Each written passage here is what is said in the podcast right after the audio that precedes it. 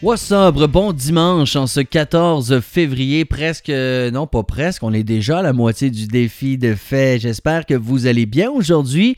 Bonne Saint-Valentin. Que vous soyez en couple ou non, je m'emballe parce que n'oubliez pas, tous les célibataires qui parfois peuvent être amers en cette journée de l'amour, c'est la journée de l'amour, pas la journée des gens en couple. Alors, l'amour, ça peut être de l'amour envers soi-même dans tous les sens du terme. Et, mais surtout, laisse ça, je peux pas croire. Je me dis que je faisais juste une prise. Bref, aujourd'hui, reconnecter avec l'essentiel et ce que c'est la Saint-Valentin, c'est-à-dire la fête de l'amour. Et donc, aujourd'hui, peut-être prendre un peu de temps pour déconnecter, peut-être passer un peu moins de temps qu'à l'habitude sur nos plateformes préférées, passer un peu plus de temps de qualité avec des gens euh, qu'on côtoie, mais avec qui c'est la routine souvent, conjoint, conjointe, enfant, etc.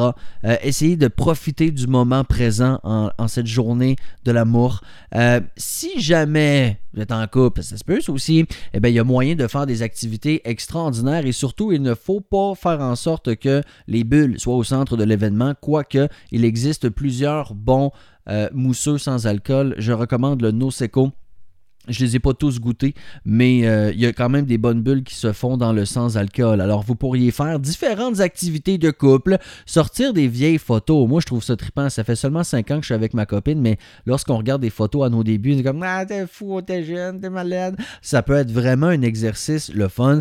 Euh, peut-être vous rappeler des moments clés de vos relations, de votre relation, mais la raconter chacun de votre tour, voir si vos souvenirs concordent. Un peu des chicanes aussi, ça.